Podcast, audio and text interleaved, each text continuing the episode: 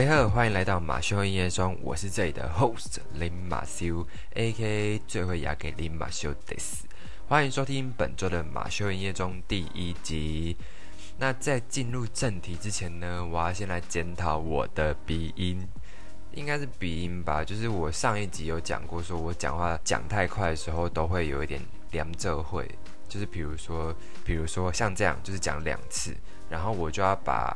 前面的，比如说剪掉，然后因为我的声音都粘在一起，所以我根本很难抓到那个剪辑的点。然后我不知道大家有没有听出来，反正就是我觉得我的鼻音跟那种梁浙会的讲话方式让我很懊恼。然后我自己也在慢慢做修正这件事情。OK，好，那另外一个要检讨的事情就是我上面速度速速度上片的速度很拖延，很拖延，然后连我的脚本其实都蛮拖的。那因为其实也不是说我不想打，是我在打脚本的时候，我都不知道我要打什么。其实这一集就是很莫很奇怪，我觉得很烦。就是我要打脚本的当下，我就会完全脑袋空白。然后我只要一离开电脑，然后我就要去做其他事情的时候，我脑袋就会蹦出很多很多东西出来，就一边走路一边想那些事情。然后等我说，哎呀，终于好多东西可以写哦。然后等我坐在电脑前面的时候，我发现哇。东西都不见了，所以我后来就是我现在养成，就是慢慢也在养成另外一个习惯，就是我现在只要想到东西，我就要把它写下来，就是把它打在手机的备忘录里面啊。等一下，我去调整一下，因为啊，我刚才只被呛到，因为我现在在点线香，然后我会点线香原因是因为我上次去我朋友家，然后闻到线香真的很好闻。所以后来我去买线香，可是我不知道是我买错还是怎样。那个线香闻起来真的是香，然后没有，就是因为我去我朋友家闻的那个线香，虽然它是香的味道，但是又有另外一种很好闻的味道，我不知道怎么形容。反正就是，可是我买的这这一支香，它只有纯粹的香味，所以 也不是说不喜欢，只是想说下一次还是要买一些。而且我现在因为我的香就放在我的。位置的后面，所以它一直往前飘，然后我有时候会被呛到。好，说回来，反正就是我只要回，我现在就是养成的习惯，就是我只要一想到东西，我就要记得记得打在备忘录。可是因为也没那么容易，就是把这件事情变成是习惯，所以我也还在慢慢适应这件事情。反正呢，就是因为这个状况，就是我每次坐到电脑前面，我要认真打脚本的时候，我就会花很多时间。然后呢，我在昨天跟今天的时候就逼自己一定要打完脚本，所以光是想这件事情，我就想了好久好久。然后反正就是终于打完了，然后来录这一集。那这一集我在打的时候，其实我是蛮喜欢的，因为今天要录的内容是我自己很喜欢。然后除了我上面速度拖延跟脚本拖延之外，我目前。第二个想法是说，其实我也没有那一种，就是觉得我一定要在我自己规定的时间上片那个压力，因为自己现在也还没有人开始听，所以现在对我来说，这个频道就是有点像是日记吧，就是把我，因为我平常很喜欢在心里面碎碎念，就是去想一些，比如说我今天要聊的那个。睡觉好了，我就会在心里面一直想说，哎，睡觉有分成什么睡姿？那我是什么睡姿啊？我为什么会是这样睡？我就开始在心里面问很多我自己为什么，然后就跟自己很像在聊天，反正就是类似这样。然后呢，目前还没有那种上片压力，所以我觉得目前对我来说就是把那些话变成说是声音版的日记，所以我就会觉得好像也没有必要一定要在我自己规定的上面时间内上片。可是后来想一想，又会觉得说，那我这样这个频道很不 OK。就算没有人听，我觉得我还是要做到这件事情。虽然真的是做，就是做给自己看，还是要做到了。可是说真的，也是就是因为我觉得我前面没有先把脚本先打好，所以我等于说我每一集几乎是打完就要赶快录了。然后我这一两个礼拜也在慢慢的把。后面集数的脚本生出来，只是这一段时间我觉得要撑过去吧，因为这段时间真的是过渡期，因为我要先把太多脚本先备好，然后呢，就是没办法赶上啊，对，就是这样。唉，反正时间会过，那等时间过了，我累积到一定的脚本，我自己应该就比较轻松。反正这前置阶段，大家都说就是起头难嘛，对，起头难，然后我会撑过去的。OK，好，帮自己加油。好，然后另外一个就是我想要小聊，就是底片相机这件事情。就是我当初会想要买底片相机的原因，是因为其实我觉得底片相机拍出来的照片真的很很漂亮。然后就是很漂亮啊！我是因为我很喜欢有温度感的东西。当初在我忘记是哪一个 moment，然后看到那一种照片，我觉得哎，我也自己也好想要拍拍看。当然，因为我现在也在学学相机的内容，我觉得相机就已经够难了，然后再去学底片相机，我觉得这是难难上加难。我当初就想说，那不然我就先以一个乱拍的姿态在玩底片相机。然后后来我就去上网看那个上网看底片相机。然后我就买了一台，我就想说，哇，这台太便宜了吧！我忘记好像才两千左右吧，因为很多底片相机要卖到很贵。然后我那台底片相机我买了快两千还是两千左右，反正就是大概那个价钱。它的机身不是那种，它真的是旧相机，它不是那种 s o g a z 那种底片相机。我那时候想说，那一种相机然后配那个价钱，我觉得真的太便宜，然后我就买来。然后我也没有去看它里面的，比如说光圈什么东西的。然后我就很天真的觉得，哦，现在的底片跟以前的底片是同一种底片，所以我就拿着那台底片相机。然后去年跨年的时候，我想说我要用，因为跨年我跟我朋友出去，然后想说好，我一定要用它。结果我就带着底片相机出门。然后因为我们有一站要先去台北的有一间有在卖底片的一间实体店，然后想说去那边买底片相机出来用。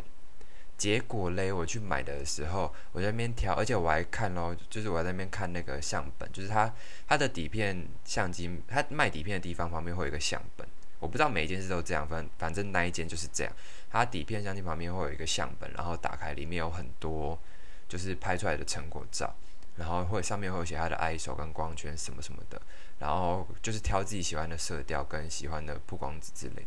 然后我就看一看，说哦，我就挑了两个我很喜欢的，然后我要去结账。就结完账之后，我就跟他讲说，哎，那个可以帮我装底片相机吗？他说，哦，好啊，好啊，然后就帮我拆掉。然后拆掉之后，我才把我的相机拿出来。然后看到之后就傻眼，他说，呃，不好意思，因为这个底片相机不能装你那一台相机。我说啊，不行吗？然后他就说对，然后说因为我后来才知道那个是真的是比较旧旧一点的底片相机，所以他有他专门用的底片。然后他也说那个底片现在也很难买，所以那台底片相机现在完全就是被我当成古董，在当一个 deco。反正就是我最近应该会去找我看他的底片了，因为毕竟买都买他了，我想试试看他拍出来效果会是怎么样。然后我当下就是想说，哎，干鸟的，这个要逼掉嘛。然后那时候想说，靠背嘞，我想说我都买了，那怎么办？然后，而且他都拆了，我根本也不能退，因为我朋友他是真的是买，就是他可以用的底片相机，就是那种比较塑胶一点的那一种。然后我就看了他，我就觉得好羡慕，我就当下就买了一台塑胶的那种底片相机来用。这是我目前那一台底片相机的来由，就是我现在有两台，一台是古董，然后一台是可以用的。然后反正我就是那一天我们就拍一拍，结果过了很久都没有用，因为其实中间有几次是可以用，只是我每一次都忘记带。然后好，那个不是重点，反正就是到我这一这一次要用的时候，我想说，哎，我拍到第几张啊？我完全忘记我拍到第几张，因为上面也没写，应该是说上面上面好像有写吧，就是它上面有那个转圈圈那个，可以自己去去记有几张。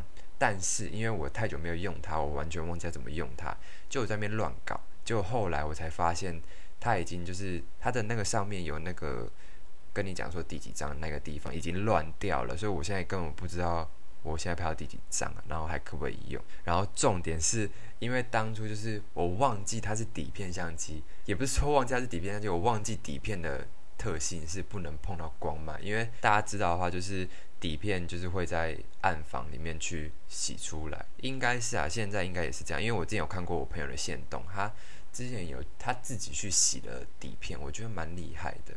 然后反正就是我忘记这件事情，我就很天真想说打开我就可以知道我现在还有几张没有拍，我就真的把它打开，然后就照到光嘞。然后我自己也没有想那么多，但是重点是打开我也不知道我拍到第几张。然后重点是我还打开不止一次，我打开了三四次。隔天我就带去我公司要聊底片相机，我就把它带去，然后我就跟他讲了，我昨天有把它打开关起来，打开关起来，打开关起来。他说你把底片相机打开，我说对啊，他说不行诶。我说为什么？他说你白痴哦。他说底片相机照光会整个坏掉吧。然后我突然想起来这件事情，我说哎对啊，我在靠腰嘞。现在就是不知道那些底片还可不可以用，但是我还是会想去把它洗出来。而且重点是我先用的那一那一个底片是两个底片内我最喜欢的。然后我现在整个乱搞，然后乱搞之后，第一个是我根本不知道我拍到第几张，然后第二个是我根本不知道中间有几张上面还可不可以用，或者是整整个底片都毁掉，我也不知道。反正就是我等一下要去把它洗出来，然后不知道洗出来的效果会是怎样，不知道会不会很搞笑，感觉是浪费钱，但是我还想把它洗出来，因为说不定前面的还可以用啊，然后说不定真的被铺到的地方也是有另外一种美感，也说不定。反正就是它现在就是一个惊喜包的概念，就是我不知道洗出来的成效会是怎么样，反正就是我等下去洗照片。这一集要聊的内容呢，是跟人体有关的。诶，不是人体啦，是跟人体习惯、动作，就是一些小习惯。对。然后为什么会有这个主题呢？是因为我之前有一次上班的时候，跟我的同事及好朋友 dmon，我在这边称呼他为 D 门先生。那我跟 D 门先生上班的时候，我们都会提出一些，我们都会丢出一些主题，当做是我们的话题，然后去延伸讨论，就会延伸很久。然后反正就是。我们就会有点像正反方那样辩论啦，然后像比如说，可是我们因为我们个性真的差很多，所以很多聊下来的时候就发现，哦我们两个东西真的是太相反了。像比如说咸酥鸡，我喜欢吃冰的，他喜欢吃热的。可是讲好了，说真的，因为一开始其实我就知道，就是冰的咸酥鸡本来就不是大众会吃的东西，但是后来我才发现，好像真的没有人会这样吃。可是我真的推荐吃吃看，反正冰的咸酥鸡我觉得有一番风味。我会特别去买热的咸酥鸡回来，然后一个都不吃，然后变到冰箱，隔天再吃，我觉得特别好吃。虽然这样很不健康，但是真的很好吃。好，然后呢，反正就是我在跟 D 们有一天在上班的时候，我们就聊说上厕所内容，就不知道为什么会聊到这个。然后我就讲一讲，我就说我擦大便的时候，因为你大便的时候，你坐在马桶上面，你的尿尿前面会有个洞。哦，我现在是在聊男生的范畴。就是你尿尿前面会有个洞，然后你的屁股后面也会有个洞。然后我擦大便的方式是，我会从尿尿前面那个洞伸下去，然后经过会阴部，然后到肛门口擦大便。然后低门的擦大便的方式是，他会把手往后伸，往屁股后面那个洞伸下去擦大便。然后呢，后来我才发现，原来我擦大便的方式不是大众擦大便的方式。我们因为这件事情，我们争论超久，然后我们甚至还一直问我们身边其他的同仁，就是说，哎，你是怎么擦大便的？后来也是有人跟我擦大便方式一样，但是大部分擦大便的方式从屁股后面。后来我就是有点善罢休，我在 IG 上面开投票，然后后来发现真的好多人从屁股后面擦，男我是说男生。然后后来我好像发现是。因为因为我小时候比较大只，就是比较胖，所以屁股坐下去的时候，其实整个是占满的。所以我习惯屁股是坐靠近后面，所以你能擦大便的方式就只剩下前面的那个洞洞，然后我就只能从那边擦下去擦。长大之后就变成是习惯了，然后这样我觉得体型偏大的人好像手往后，然后下去擦，好像会是一件。困难的事情，我觉得啦，以我小时候的印象来说，所以我觉得第一个点是马桶的空间，第二个是动作不好做，所以比较胖的人就是好像是会从前面擦，就是小时候就是习惯，然后后来长大变瘦之后，其实这个习惯就变成是一个理所当然。后来我开投票，我真的发现好多人是从屁股后面擦，有很多部分的人是小时候都是胖的，就是我们。有一些是我同事，有一些是我朋友，然后我都知道他们小时候可能体型大概怎么样。就有人问说：“那这样你不会把大便插到会阴处那边会很脏吗？”因为我有便秘的问题，所以我大概最厉害是我一个礼我可以一个礼拜大一次便，然后反正就是每次大出来都是很短补的大便，大出来之后那个大便掉到水的时候就会溅起一些水花，然后有时候就是溅到我的屁屁上面，所以我在擦的时候我都会擦很干净，因为我觉得很恶心。尤其在外面的时候，我会就是去调节屁股施力的施力点，到后面快大出来了，就是整条快结尾的时候那一段去控制，就是它。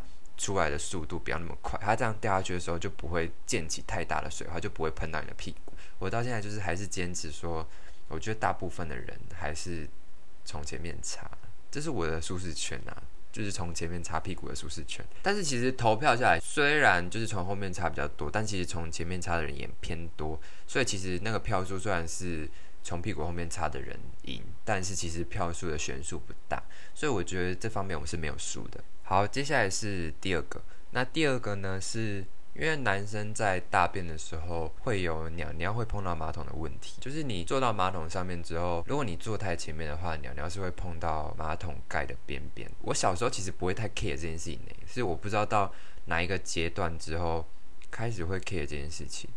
这就是长大吧，反正就是我在外面，在家里其实也会啊，就是我大便的时候，我会把尿尿往上压，压到肚脐下面那边，就是往上压。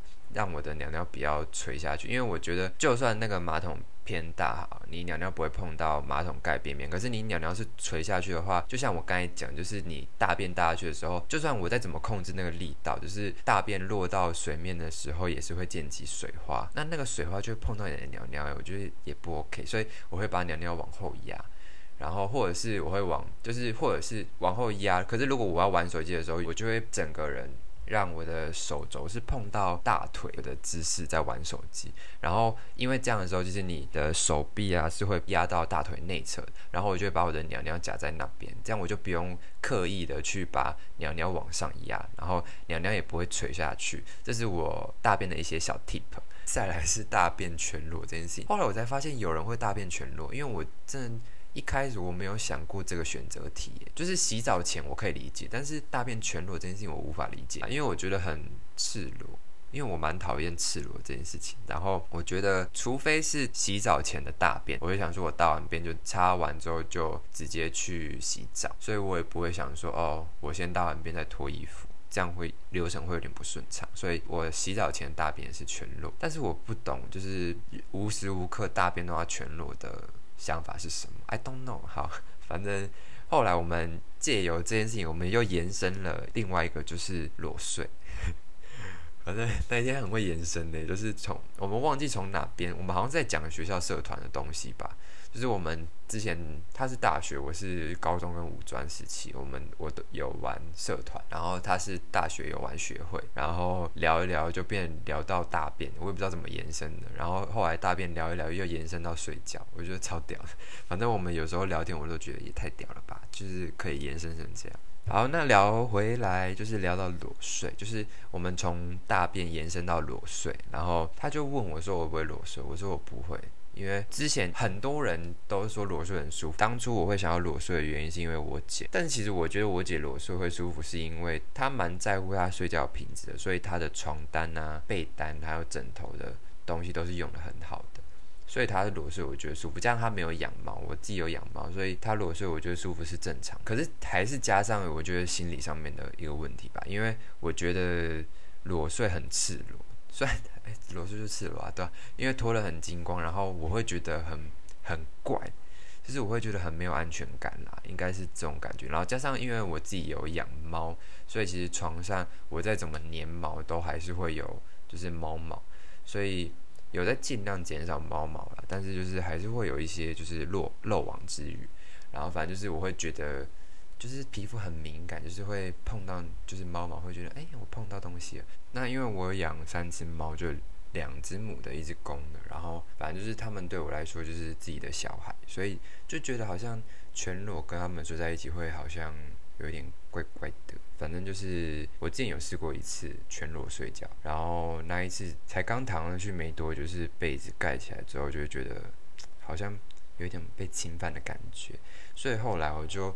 就是我先只穿了一条内裤，然后当天是有睡着，可是隔天就是我一样要用，一定要一样就是穿内裤要睡觉的时候，我就睡不着，因为我就觉得还是怪怪，就是你其他的肌肤啊，还是触碰到你的被子，所以后来我就是也放弃全裸睡觉这件事情。我现在睡觉方式就是穿内裤跟吊嘎，我觉得这是我的极限。就是这样是最舒服的状态，然后之后还是想要试试看裸睡，但是我觉得还是不会到就是全裸，就是应该还是会穿内裤吧，因为我觉得真的还是没有办法接受，就是全身都接触到，应该是说全身都被有点有一种被看光、被侵犯的感觉，所以我应该还是只穿内裤吧，但是之后我想试试看。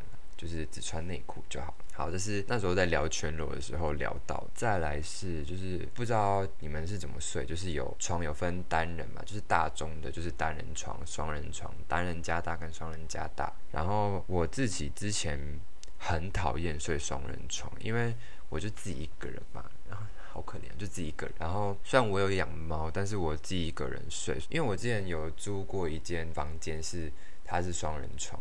然后是加大双人床，就等于说它的空间很大。然后我这个人个性就是很胆小，然后我从小就是我睡觉的方式是，我会把整个人包的超级紧，就是我连我的脚都会盖住，因为我就觉得很恐怖。如果晚上就是被抓到脚，然后被拖下就会好恐怖。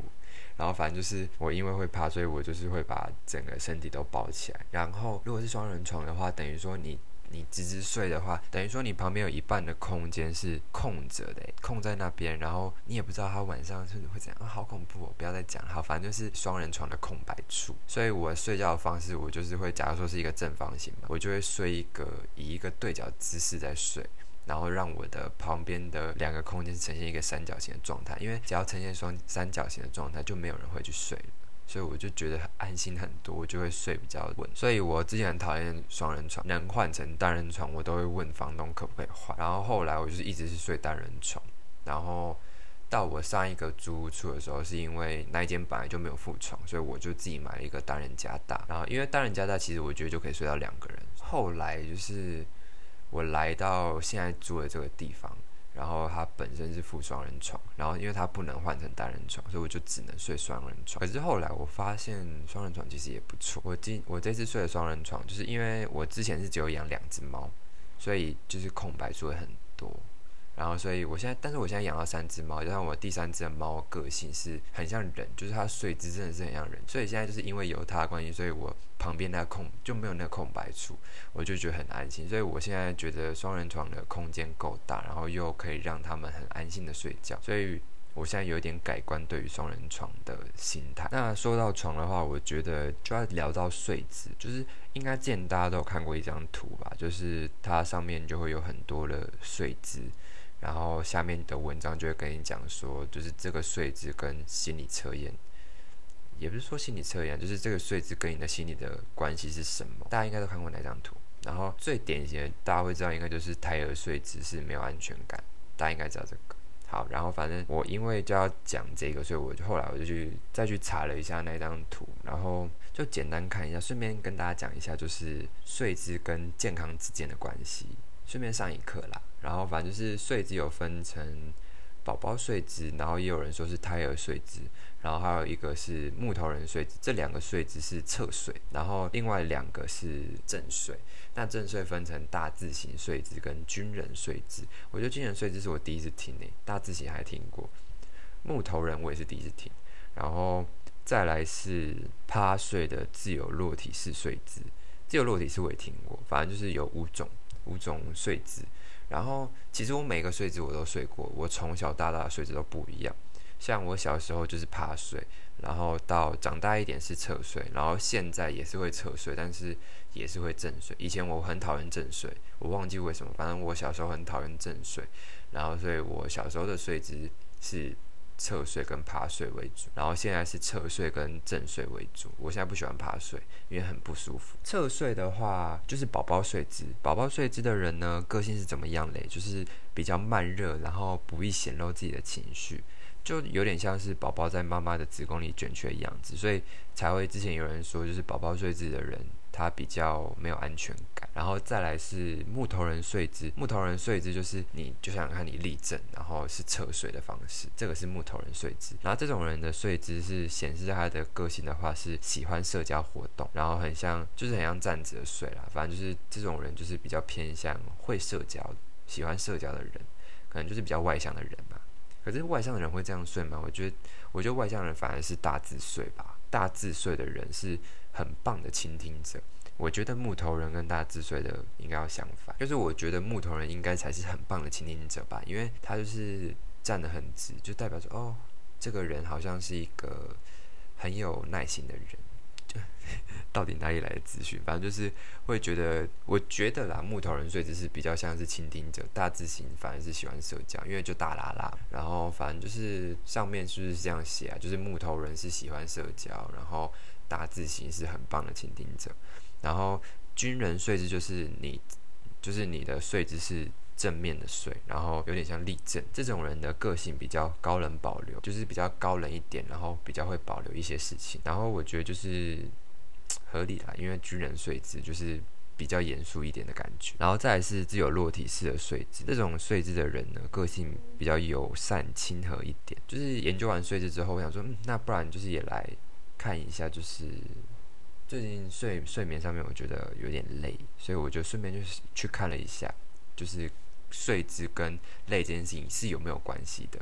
然后我就是去看了一些资料，就根据统计哈，六十五趴的人是习惯侧睡的，三十趴的人是习惯仰睡哈，然后再来是五趴的人是喜欢趴睡的。其实我觉得小时候小朋友好像不太会 care 自己睡姿，因为其实你怎么睡都不会不舒服，不知道是。长大之后，可能身体就慢慢变差，应该就可以慢慢感受得到，就是你身体的一些痛的记忆。反正就是小时候，我觉得好像你不管怎么睡都不会不舒服，所以就是小时候才可以忍受趴睡。好，那接下来就是要讲一下正确的睡姿是什么。那正确的睡姿是正睡跟侧睡。然后那时候看完之后，我觉得就是还是推荐大家就是侧睡比较好。如果要分成三个睡姿的话，就是侧睡大于正睡。然后趴睡很很不好，趴睡是最不好。那如果我就按照睡姿来讲，就是正睡、侧睡，再讲趴睡。好，那正睡的其实它不是最舒服的睡姿，是因为你身体躺平的时候，你身体其实不是达到最放松的姿势，因为你身你就想看嘛，你睡觉，然后你脊椎其实你脊椎是有弧度的，然后你睡下去的话，其实。你不能绝对的躺平，所以你就是当然不会觉得是最舒服的状态。那加上你正睡的时候，其实你的手是都是放在胸口，那你放在胸口，两个手叠叠加在上面的时候，其实就是会压到你的心肺那边，所以就会有对你的心肺产生一些压力，会比较容易做噩梦。好，这是正睡一些小缺点。然后呢，你要，可是如果你又喜欢正睡的人，要怎么调整你的睡姿呢？就是在你的腰椎跟你的膝盖后面去垫东西，就是比如垫枕头啊，然后会让你的，就是你的睡姿符合人体工学，然后让你睡得更舒服一点。然后我正睡的时候，我是不会在腰，因为我觉得在腰那边垫东西好像反而也会不舒服。但是其实说真的，我觉得正睡真的对腰我觉得没有很舒服。然后再来就是。我正睡的时候会垫东西在脚下面，这是我本来就是一个习惯嘛。因为我觉得从我有意识开始会正睡，我就觉得我不是把脚曲起来睡，不然就是在脚下面垫东西的正睡。然后我的手的话，一只手会放在鸟鸟那边，一只手会放在腹部那边，我觉得这是最舒服的。所以就是嗯，我是有过先见之明，就是知道怎么正睡。OK，好，那就是推荐给大家，就是你的手可以放在娘娘那边，然后女生的话就是放在妹妹那边，然后手放在腹部那边，这样是最好的睡姿。再是侧睡，那侧睡的话又分成右侧睡跟左侧睡，那比起来的话，右侧睡是最好的。我觉得我看一下来，我觉得右侧睡是最好。然后其实我自己是蛮喜欢，我最长的睡姿应该是左侧睡。我会慢慢改成右侧睡。那右侧睡比较好的原因，是因为你的心脏位置会比较高，然后会帮助你心脏排血。大家应该国都还记得国中上课内容有一个体循环跟肺循环吧？反正就是因为体循环跟肺循环，这样也会对循环会比较好。然后再来呢是右侧睡可以让肝脏获得比较多的供血，然后提高新陈代谢。那最后呢，要睡得舒服的前提是你的颈椎跟骨盆也要保持一个稳定的支撑。那再就是要讨论，很多人没有侧睡的原因就是因为这个，就是你的骨盆跟你的颈椎没有获得一个很好的支撑，所以觉得不舒服。所以我从小我只要侧睡，我就会在我的脚的中间夹一个枕头。我喜欢夹东西睡觉，枕头我一定会放在肩膀跟头之间。然后让它去撑住。我最近也在想要换枕头，因为我觉得我的枕头越睡越不舒服。反正就是你要这样睡，就是你的头要跟的肩膀中间，这是姿这是常识吧？应该是。然后夹东西，然后你的侧睡就会很舒服。推荐给大家，左侧睡跟右侧睡都是推荐给大家。OK。然后左侧睡会比较相相较于右侧睡比较不好，是因为会压迫到心脏，因为心脏是靠左。中间靠左，然后所以你会压迫到你的心脏，所以会比起右侧睡来说会比较不好。但是侧睡真的是我觉得是所有睡眠，包括我自己一路以来的感受，我觉得侧睡真的是比较舒服。所以如果真的大家想要改变睡姿的话，建议改成侧睡。那如果你是趴睡的话，真的要改，因为真的很不建议。因为第一个是你趴睡的话，你的腰椎腰椎它是本身有弧度，然后会造成腰酸，就是你的。弧度会增加，然后会造成你睡觉会越睡越累，因为你的腰会很酸。然后再就是你，因为你大部分的身体都会落在胸部跟腹部，然后像你看你的器官几乎都是在腰前面嘛。如果简单一点就是这样讲，然后你趴就是把这些器官都压着，当然就会不舒服，然后会影响呼吸系统跟消化系统，也会增加心脏负担。所以趴睡是完全没有优优点的。所以就是如果你是趴睡的人，建议换成侧睡或正睡，那侧睡会是最赞的。然后，既然提到睡觉的姿势，那我觉得来提供一些小知识，就是讨论一下睡眠这件事情啊。因为很多人好像都会误解过十二点睡觉就是熬夜这件事情，但其实不是哦。你要依你的生理时钟去看。如果你的生理时钟是平常你睡觉时间一点两点，那你在一点两点睡觉就是你的正常睡眠时间。但是如果说你平常睡觉是一点两点，然后你如果是上轮班，像我是我也是偶尔是轮班，然后你的睡眠就会被打乱，应该也不算是熬夜，就是你的睡有一个叫睡眠自我平衡的东西。就会乱掉，然后你的睡眠品质要怎么好呢？就是你的生理时钟要规律，你的睡眠自我平衡要睡够。那这两个达到条件之下，其实你睡眠状态就会是好的。然后如果你这两件事情有一件事情没有做到，你会你就会导致内分泌失调。内分泌失调就会怎样呢？就是你醒的时间越长，你就会越累。好，这是一些小知识提供给大家。所以如果你发现你最近真的越来越累，像我，就是我就要去正视这件事情，就是。我要去把我的生理时钟调正常，就是我大部分的下班时间是怎么样，那我就要在那个时间点睡觉，然后睡眠时间够，那我应该就不会累了吧？我最近想要调整这件事情，OK，看我之后调整怎么样，说不定我也可以出一个论点之类。OK，那今天讨论的内容，希望也会有人跟我一样有共鸣。那其实你日子久了，就会发现一些自己日常的一些小举动。我觉得这些都是身体的讯息。那身体的讯息就是你自己的痛觉。为什么呢？因为你这个到年纪，就像我刚才讲，就是你年纪到了一个程度，你才会去在乎自己，你才会感受到不舒服这件事情。因为像我小时候，根本不会 care 说我要正睡、侧睡、趴睡，因为我只是觉我不喜欢正睡的原因，就只是因为我觉得没有。很自在，也不是说不舒服，就是不自在而已。然后我喜欢趴睡，是因为这样很自在。但是长大之后就觉得，哦，趴睡也太不舒服了吧？懂两者之间的区别了吗？反正就是这个就是记忆的痛觉，所以真的是年纪开始要有了。虽然才二十几岁，但是就是年纪已经开始有。然后小学我还记得我小，哎，我现在真的觉得睡觉真的是天赐的一个礼物，真的是天赐的礼物。因为小学我。真的不懂为什么小学的时候会那么不喜欢睡觉。我甚至因为我们老师之前好像是反正就是作业写得好，考试考得好，还有什么反正就表现表的表现表的好，反正就是你做好一件事情的时候，你就可以几点。那你几点就有点像几点，然后你可以去换一些，比如说罚写减半。然后还是怎么样？然后其中有一个就是中午免睡觉的一个特殊的卡片。然后反正就是大家很喜欢换那一张卡片。大家睡觉的时候你在干嘛？就是在我用那张卡片，我中午就会画画。然后我就不懂为什么干嘛不睡觉。就是中午中午睡觉明明就是一件很美好的事情。然后我真的小学真的是，啊。真的是暴殄天物诶，这 是这样用吗？应该是吧。OK，好，反正反正我就觉得小学真的是很不珍惜午休睡觉，会珍惜午休睡觉这件事情，好像也是到国三吧，因为国三开始准备。会考东西，然后就开始就是会喜欢睡午觉，而且是一睡就是很不想要醒来的感觉。然后加上后来高中念设计设计类群之后，整个觉得睡觉这件事情就是很美好的事情，因为你。